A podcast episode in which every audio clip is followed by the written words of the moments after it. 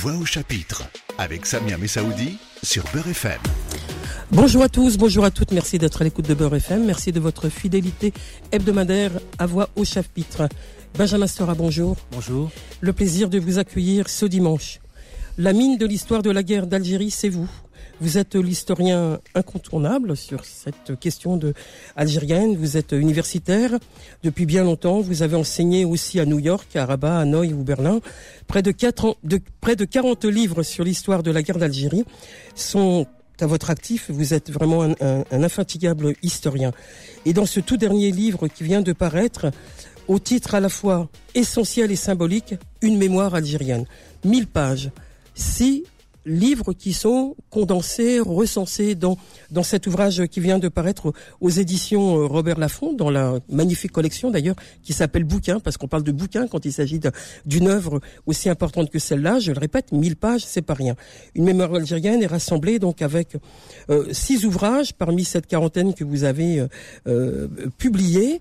Et, et peut-être, avant de vous donner longuement la parole, peut-être énumérer, si vous le voulez bien, Benjamin Stora, justement ces, ces ces chapitres, mais ces temps d'histoire, parce qu'il est question de temps d'histoire dans ce livre, puisqu'on verra que l'architecture même du livre, elle est intéressante, puisque il y a une partie, le, premier livre dont il est question s'appelle Les clés retrouvées, qui était un ouvrage qui était paru aussi, euh, qui évoquait votre enfance en Algérie, à Constantine, précisément jusqu'à fin 62.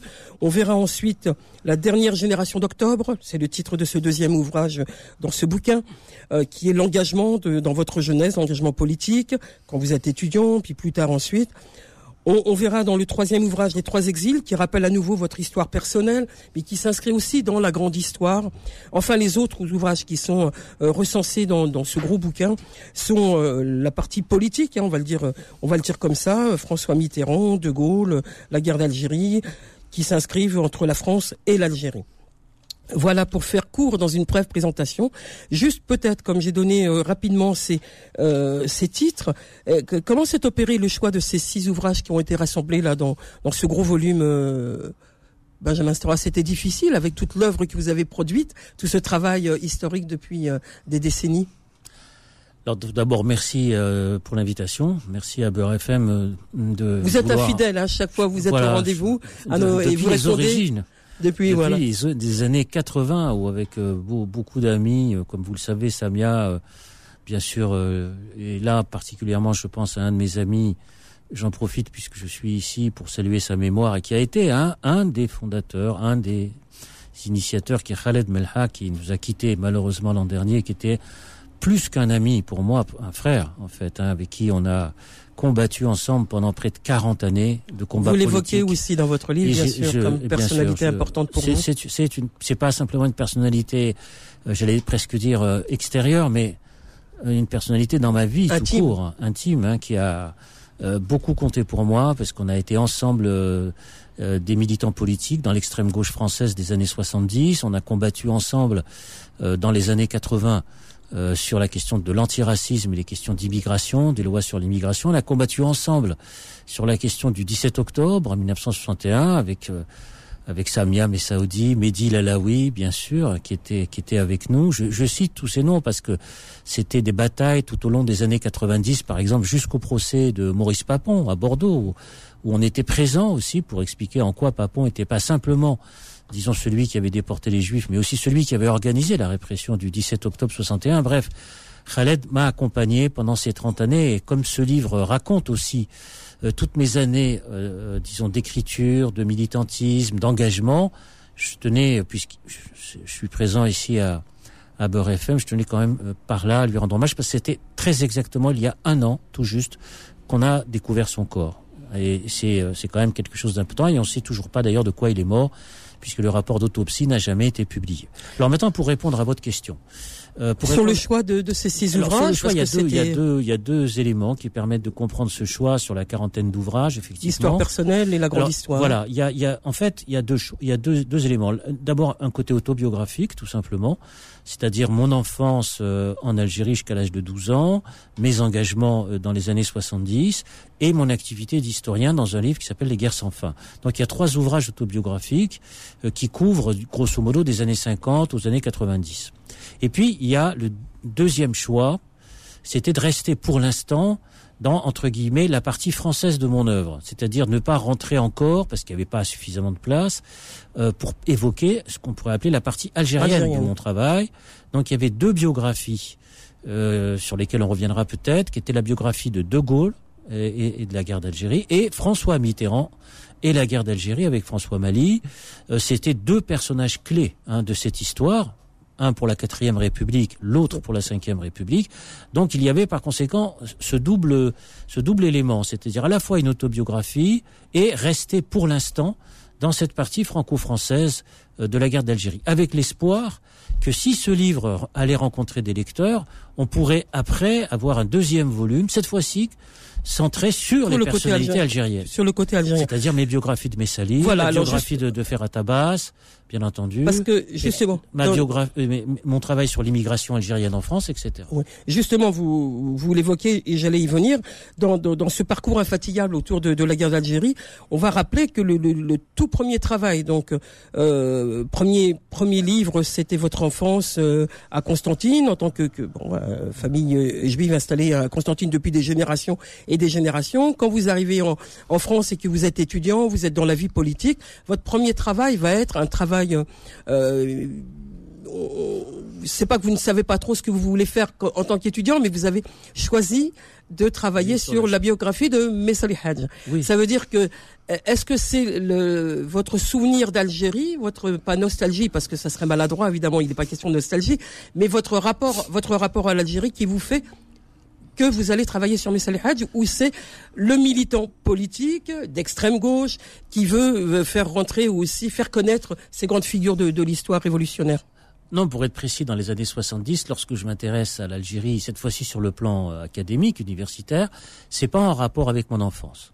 C'est en rapport avec mes engagements de l'époque. C'était mes engagements révolutionnaires d'époque, les engagements euh, politiques.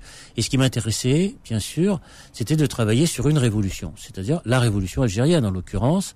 Et dans cette révolution algérienne, il y avait un personnage qui avait été un compagnon de route des trotskistes. C'était l'organisation à laquelle j'appartenais. Et Messali avait joué un grand rôle avec l'extrême gauche française depuis les années 30, les années 30 jusqu'à son éviction, comme on le sait, euh, pendant la guerre d'indépendance elle-même. Mais pendant près de 30 ans, Messali avait, euh, disons, marché aux côtés euh, des anarchistes, des trotskistes. Sa femme, d'ailleurs, Émilie Buscan, qui est française, était une militante syndicaliste révolutionnaire. Elle a joué un très grand rôle hein, dans l'histoire du nationalisme algérien. Et donc, ça m'a intéressé de, de, découvrir ce personnage en rapport avec mon propre engagement. Parce que mon propre engagement de l'époque, euh, c'était à la fois euh, un engagement révolutionnaire, mais qui visait aussi à critiquer ou démystifier des histoires officielles.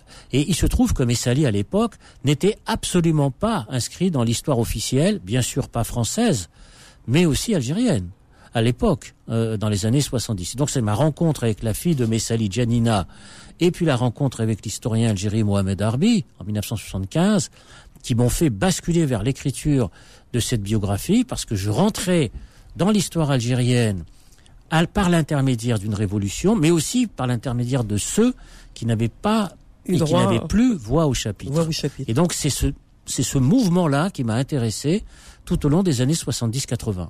Donc, et, et, à cette époque, vous êtes euh, un des premiers historiens, si je puis dire, euh, qui commence à travailler sur l'Algérie. Oui, on parle peu, on parle pas de, de, de l'Algérie à l'époque, ni les... dans les manuels scolaires, ni dans absolument. Quand, quand j'ai commencé à travailler donc à l'université, euh, le DEA, la thèse, puis une autre thèse, etc. Dans les années 80, euh, les, les chercheurs, les universitaires français qui travaillaient sur l'Algérie étaient très rares, très très rares. Il y en avait pratiquement pas. Il fallait entre guillemets oublier l'Algérie, comme au diapason de la société française de l'époque.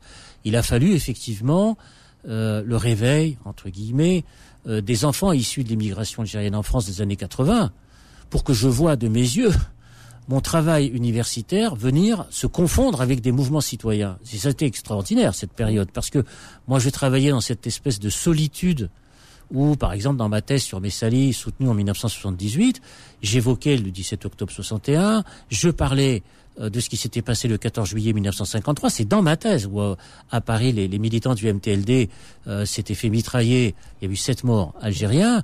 J'évoquais, disons, ce qu'avait été euh, la nature du système colonial et les injustices ou le racisme au quotidien, notamment vécu par l'immigration, mais ça ne rencontrait absolument aucun écho.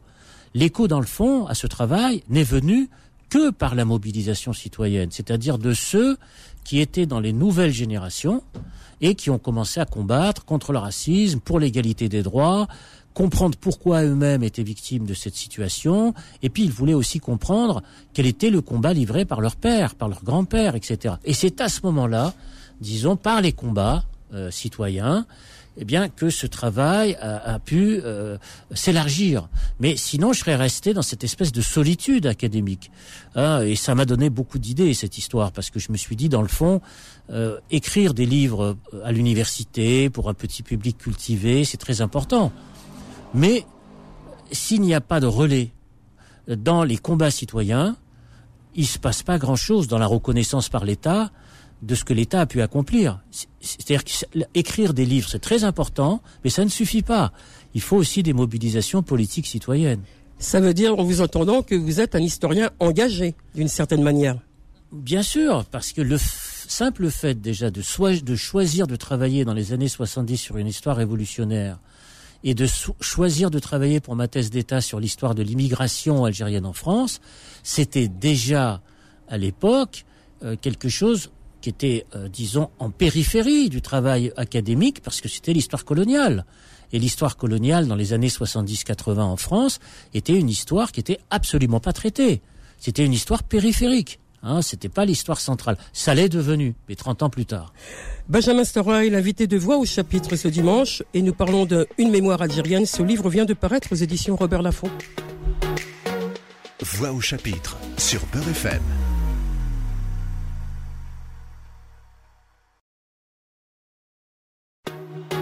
Voix au chapitre avec Samia Messaoudi sur Beurre FM. Benjamin Stora est l'invité de Voix au chapitre ce dimanche et nous parlons de Une mémoire algérienne. Ce livre vient de, sortir aux éditions Robert Laffont. C'est un bouquin, près de 1000 pages, je l'ai dit en introduction, euh, qui rappelle toute l'œuvre historique et personnelle et tout à fait autobiographique de, euh, de, de ce que porte Benjamin Stora dans cette mémoire algérienne. Dans, quand je rappelle votre parcours infatigable sur cette histoire de, de la guerre euh, d'Algérie, il faut sans cesse que vous ayez eu j'allais dire, à cœur et dans l'esprit de travailler sur cette histoire euh, depuis des décennies. Il a fallu à chaque fois trouver des nouvelles manières de travailler. Il y avait les archives, il y avait les témoignages, il y avait tout ça. Donc, euh, il fallait en, en, donner plus à comprendre l'histoire, parce qu'au début, il y avait les sous le tapis. Vous parliez du 17 octobre 61, on n'en parlait pas. Après, ça s'est ouvert. Vous l'avez rappelé avec euh, les jeunes issus d'immigration algérienne qui ont évoqué la mémoire de, de leur père. Mais de manière générale, la guerre d'Algérie, elle était sous le tapis, et donc il faut que l'historien travaille à ce que ça sorte. Oui, c'est-à-dire que euh, il y a une évolution dans ce travail, parce que dans les années 70-80, il fallait sortir cette histoire coloniale euh, de l'occultation. C'est-à-dire qu'il fallait qu'elle sorte, disons, de, l'oubli.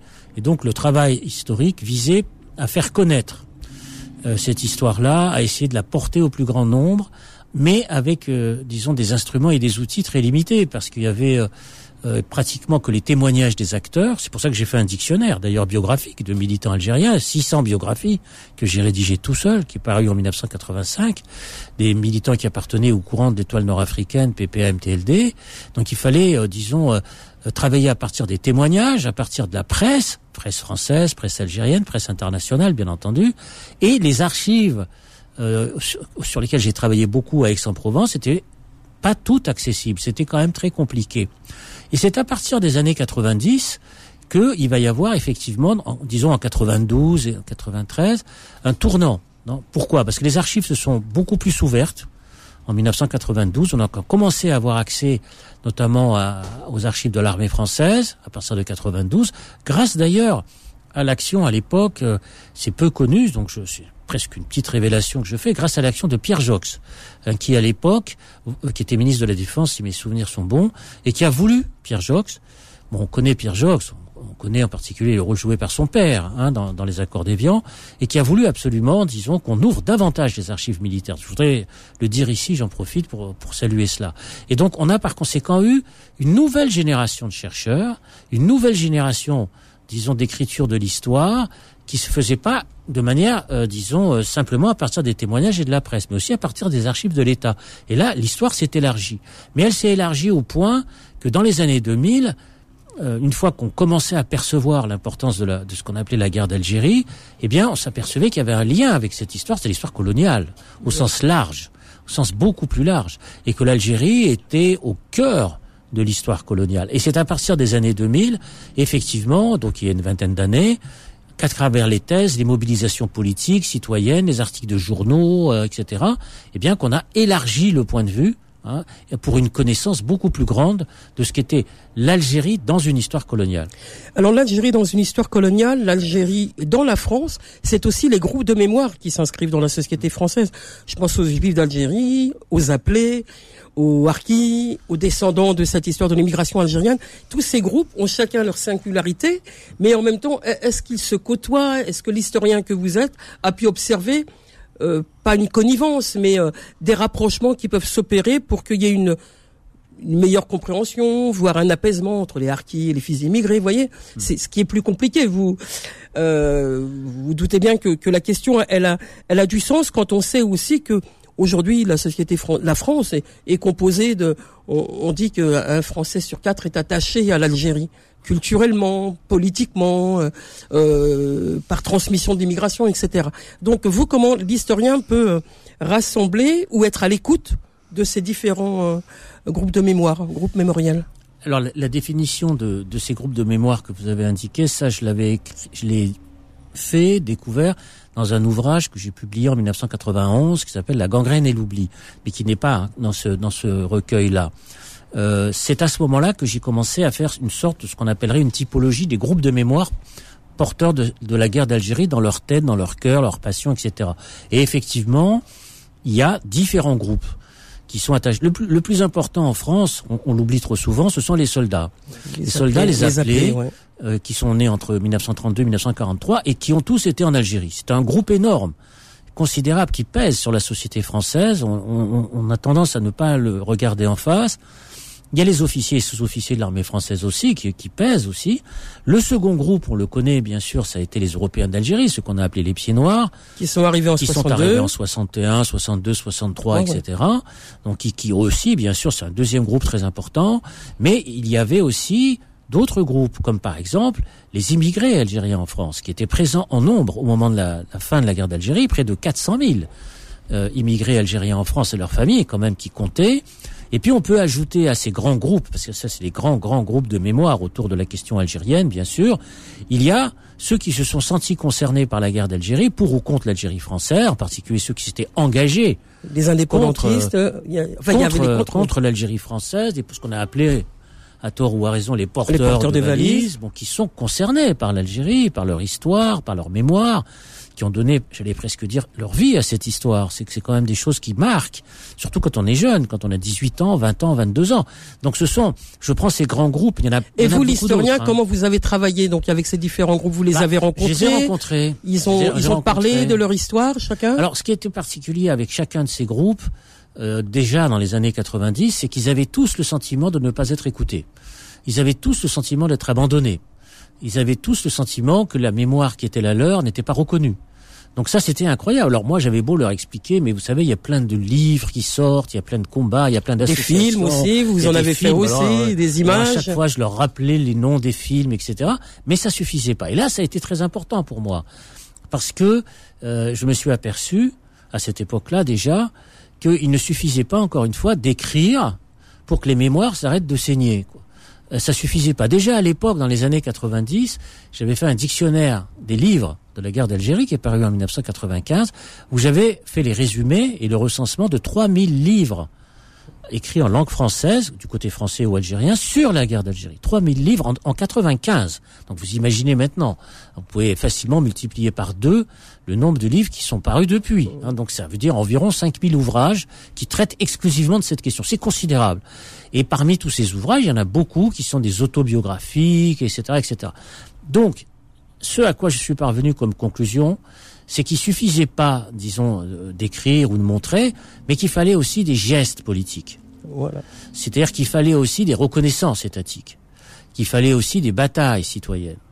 Et lorsque, en 1999, pour la première fois, la France reconnaît l'existence de la guerre d'Algérie, il y a un pas qui est franchi. Mais ça, ça vient de la politique. Bien sûr. La, démarche politique, elle est essentielle. On y reviendra dans la dernière partie de, de, de notre euh, rencontre là.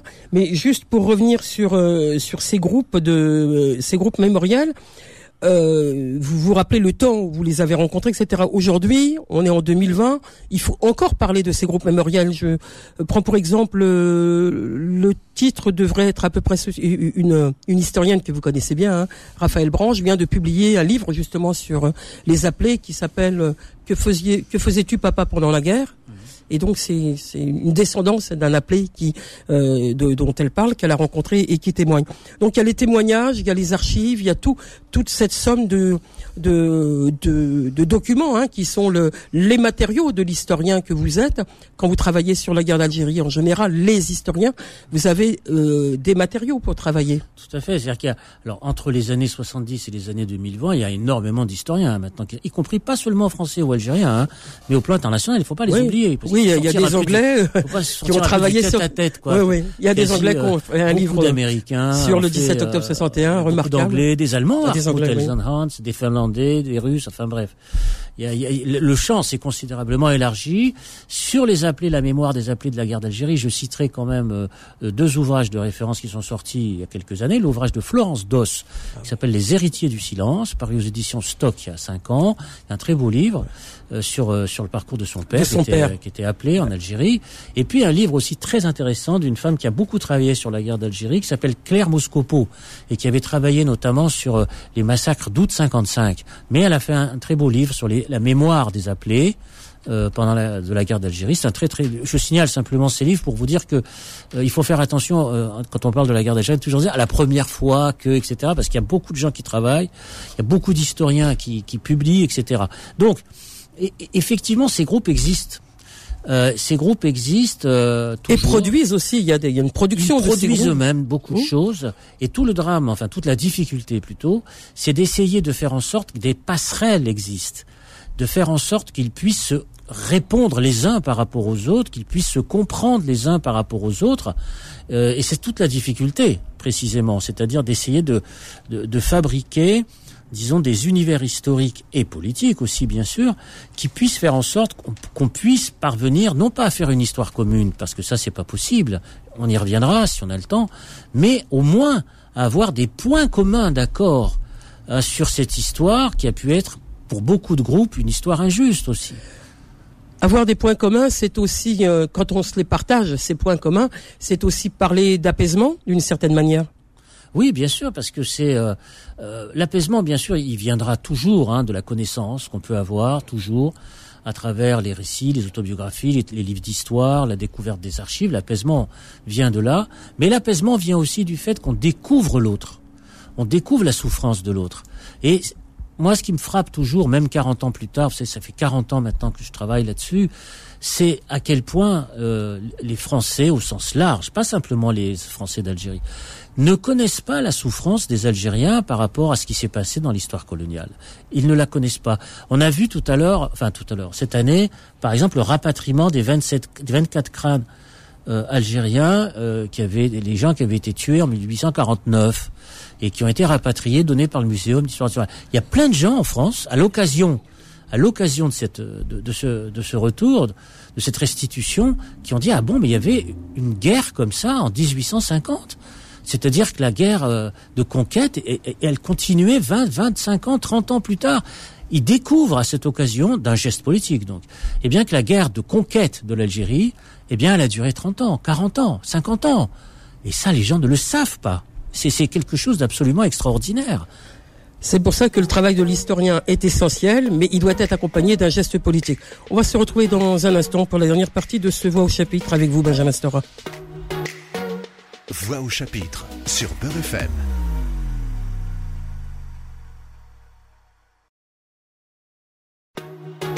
Voix au chapitre avec Samia Messaoudi sur Beurre FM. L'invité de Voix au chapitre, je le rappelle, est Benjamin Stora et nous parlons d'une mémoire algérienne. Ce livre vient de paraître aux éditions Robert Laffont dans la collection Bouquins et c'est pas moins de 1000 pages qui rassemblent six titres essentiels dans la dans la grosse euh, euh, œuvre de Benjamin Stora sur cette euh, histoire de l'Algérie. Cette mémoire algérienne, elle est essentielle pour lui, à la fois de manière personnelle et de manière collective. Et je ne peux évidemment m'empêcher de, de, de, vous poser une question autour de cette lettre de mission que vous a confiée le, le, président Emmanuel Macron, qui vous demande de, rédiger, un rapport. C'est c'est au courant de, de, cet été, de juillet, afin d'évoquer justement le, le, les, les conflits de la guerre d'Algérie, mais aussi de parler d'apaisement, ce qui était il y a un instant autour de l'apaisement et de la sérénité. Donc peut-être pas nous donner euh, quoique si on avait un scoop pour euh, la fin de, votre rapport, pourquoi pas, mais en tout cas, dire un petit peu quel était votre sentiment quant à l'importance politique, parce que vous êtes un homme politique aussi. Benjamin Stora, vous êtes militant, vous êtes un historien engagé, on y reviendra si vous voulez en, parler, mais c'est quand même une, une mission euh, lourde de lourde d'histoire.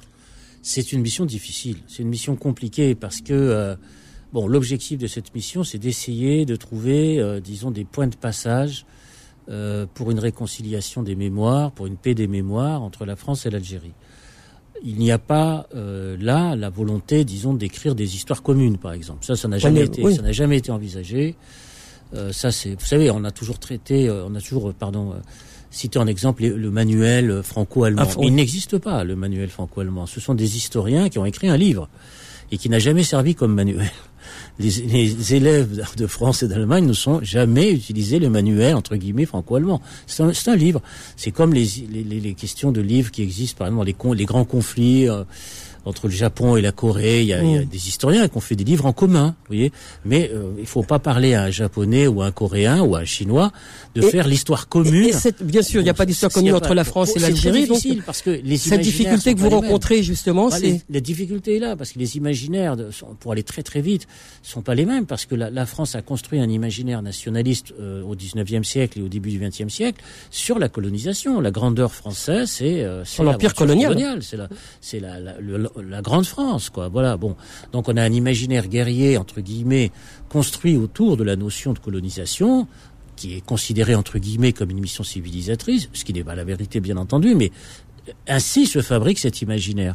Et l'imaginaire algérien, lui, au contraire, eh bien, il se fabrique dans le refus de ce qu'a été l'entreprise coloniale, dans l'anticolonialisme, dans le, le fait de recouvrer les, des droits de souveraineté, et donc il se forge aussi en grande partie là aussi dans une guerre, mais cette fois-ci de libération et non pas dans une guerre de conquête.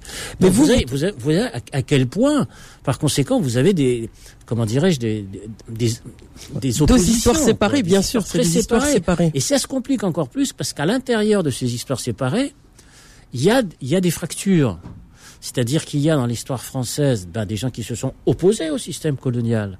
C'est pas homogène, bien entendu. C'est-à-dire des gens qui ont été des anticolonies. Je vais pas faire la liste. Euh, elle est, elle est, elle est très importante. Et puis il y a des gens qui ont perdu l'Algérie. Et puis il y a ceux qui étaient pour l'aventure coloniale jusqu'au bout, etc., etc. Et ceux qui étaient contre, comme je disais, la Limi, bon, qui viennent disparaître récemment, etc. Mais du côté algérien, il faut pas croire qu'il n'y a pas de fracture et que le, le, récit est complètement homogène, etc. C'est pas vrai. Il y a aussi des fractures qui tiennent, eh bien, à ce qui s'est passé pendant la guerre avec le FLN, le MNA, avant la guerre, avec la, par exemple, l'importance de la question berbère dans l'histoire du, du, mouvement nationaliste algérien, le statut qu'on peut donner aux minorités, par exemple la question des Juifs d'Algérie, toutes ces questions-là, ce sont aussi des questions internes dans le récit national, de sorte qu'on a à la fois deux récits nationaux opposés.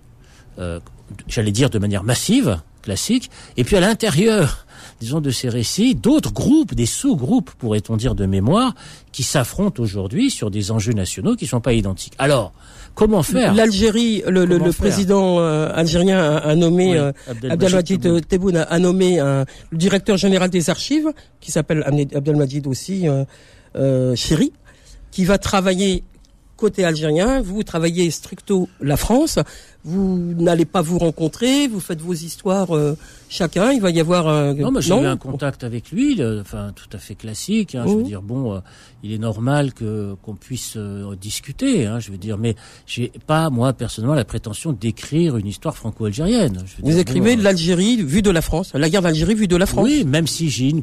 Même s'il ne faut pas tromper sur le fait que j'ai quand même une très grande connaissance de l'histoire de l'Algérie euh, algérienne. Bien sûr. L'histoire du nationalisme algérien. Hein. Bon, ça m'a été suffisamment reproché par la droite et l'extrême droite française. Lorsque j'ai été nommé, le grand article dans le Figaro d'une page entière, c'était mais pourquoi vous nommez Benjamin Stora pour représenter la France? Mais c'est un Algérien. Hein, c'était le grand article dans le Figaro où on me disait il a une mémoire hémiplégique. Il a une seule mémoire. Il a la mémoire algérienne. Quoi. Il connaît pas euh, l'histoire de France, etc., etc. J'ai répondu d'ailleurs en disant non, c'est pas vrai parce que la preuve, la biographie de De Gaulle, la biographie de Mitterrand, Mitterrand euh, c'est français. Ou alors même, même, même, j'ai répondu en disant le travail que j'ai fait sur les Juifs d'Algérie, c'est quoi? Ce sont des Français alors. Sinon, ce sont pas des Français comme les autres. Il faut le dire aussi. C'est-à-dire c'est quelqu'un qui travaille sur les Juifs d'Algérie, dans le fond, eh bien, eux les considèrent toujours quelque part comme des indigènes. C'est ça que ça veut dire. Intéressant comme réflexion. Je ferme la parenthèse. Donc, euh, euh, c'est une histoire, à mon sens, où il faut, encore une fois, davantage essayer, non pas de vouloir tout régler de manière définitive, mais d'avancer voilà. sur des points que je ne peux pas naturellement révéler, mais de trouver des actes symboliques. Alors on a quand même des points de référence. Le point de référence principal, euh, ça a été naturellement l'affaire Maurice Audin. L'affaire Maurice Audin, bon, euh, qui, euh, à travers, disons, la reconnaissance de ce, de ce crime, de ce qu'a été le système qui a été mis en place par la France. Donc à travers un cas particulier, eh bien, il faudrait peut-être trouver aussi des cas exemplaires et symboliques particuliers. Euh, je sais pas, c'est ce que sur lequel je réfléchis, euh, du côté algérien, euh, et qui euh, montre aussi ce qu'a été la nature de cette histoire, les incompréhensions, les douleurs exprimées, etc. Donc il faut réfléchir à ces à ces choses symboliques. Hein, il, y a des il faut des marqueurs politiques qui, symboliques, un caractère symbolique qui puisse parler aux opinions publiques euh, du côté algérien, bien sûr, je pense qu'il y a l'histoire du canon, par exemple, qui est très important, l'histoire des clés de la Rouate qui avait été prise par l'armée française. Il y a aussi, bien sûr, toutes les histoires qui tournent autour des essais nucléaires français. Bon, je pourrais comme ça euh, poursuivre, je veux dire, les cimetières, européens, c'est très important, bien entendu, leur État, faire en sorte que la réhabilitation de, de, cimetières juifs, de cimetières chrétiens, voilà, toute l'Algérie bien sûr, européens au sens large, etc., etc. Vous voyez, il y a énormément de points, disons, qui euh, sur lesquels on peut trouver des points de passage, qui puissent faire en sorte qu'on s'avance euh, vers une réconciliation mémorielle qui ne qui ne résolve pas la totalité des questions. Euh, ce serait une utopie de croire ça, hein, de croire que d'abord je me méfie des règlements définitifs d'histoire. Ça n'existe pas. L'histoire, elle est toujours elle est en mouvement. Elle est toujours quelque part à découvrir, à réécrire presque. Euh, non, ce qu'on peut essayer de faire, c'est de dresser des constats, de voir pourquoi il y a eu ces oppositions, donc la question coloniale, et à partir des constats dressés, trouver des pistes, des points d'accord qui peuvent, de part et d'autre de la Méditerranée, nous permettre d'avancer ensemble. Alors pour avancer ensemble, et, on, aura encore longtemps à parler avec vous, Benjamin Stora, mais là le, temps nous est compté, et comme nous sommes à très peu de semaines de, du 17 octobre 61, là aussi ça a été quelque chose de un rendez-vous important avec l'histoire politique, puisqu'il y a eu une reconnaissance en partie du 17 octobre 61 par le président euh, Hollande. Et il y a eu ici et là dans toute la France, il y a près de, de plus de 40 villes euh, en France qui ont une plaque, une stèle à la mémoire des Algériens morts le 17 octobre 61. Donc il y a vraiment une volonté politique qui s'est opérée et c'est important puisque du coup on inscrit aussi le 17 octobre 61 dans les manuels scolaires, on avance comme vous le disiez. Mhm. Oui absolument, c'est une, une, très vieille bataille le 17 octobre 61. La première fois que j'ai écrit sur ce, le 17 octobre 61, c'est dans ma thèse en 78 et dans un article d'une revue qui s'appelait euh, Maghreb, enfin, le, qui était animé par Georges Morin au début des années 80. Donc vous voyez, c'est très très très ancien. Donc les, les, batailles sont très longues, etc. Et des batailles à continuer, à poursuivre. Mais euh, comment dirais-je, il y a, y a tellement d'histoires qui n'ont pas été réglées entre la France et l'Algérie, et je m'en suis aperçu en faisant ce, en travaillant sur ce rapport, qu'on pourra pas tout régler d'un coup. Je veux dire qu'il faut essayer de prendre. Ça serait presque la conclusion du rapport. On peut pas tout régler d'un coup. Tout régler. Je veux dire, il faut prendre encore une fois le. Bon, voilà, vous avez cité le 17 octobre 61. Il y a les massacres de Sétif le, 8 mai 45. Euh, il y a déjà eu des reconnaissances quand même sur le 8 mai. Il y a eu la, l'intervention des ambassadeurs de France comme Bernard Bajolet qui à Guelma a fait un discours très important de reconnaissance des massacres. Le discours de Chirac à Madagascar, disons en 2006 sur les massacres coloniaux, disons au sens large. Vous voyez, ce sont des points, ce sont des points d'appui, etc. Et pourquoi pas à partir de ce moment-là, je sais pas, essayer de réfléchir à réactiver, disons une sorte de traité d'amitié entre la France et l'Algérie qui a échoué. qui a échoué en 2005 parce que, comme vous le savez, il y avait eu la loi de 2005 sur la, la colonisation dite positive, Positive, et qui a fait échouer, disons, cette, cette tentative-là. Eh ben, il faut reprendre tout simplement le bâton de pèlerin euh, pour aller. euh, Il faut reprendre ce, ce Oui. fil.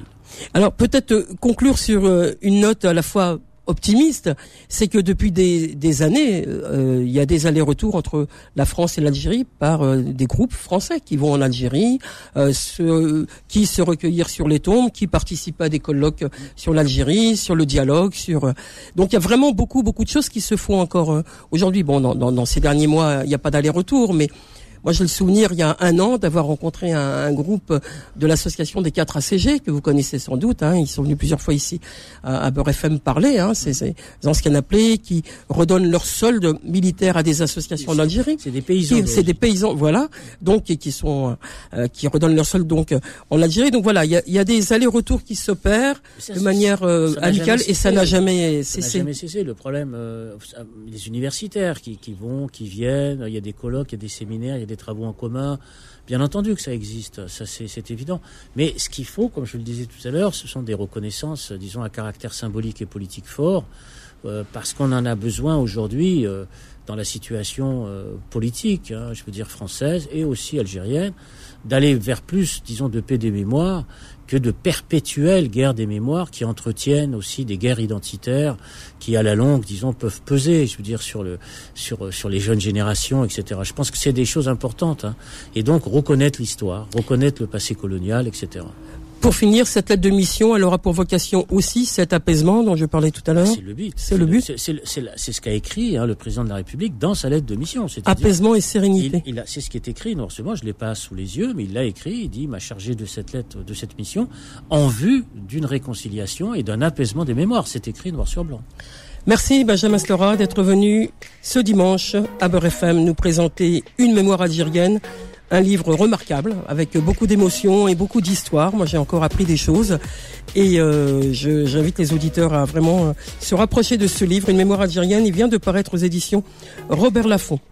Au revoir à tous, au revoir à toutes. On se retrouve la semaine prochaine pour un autre rendez-vous de Voix au chapitre. D'ici là, passez une bonne semaine. Voix au chapitre sur Beurre FM.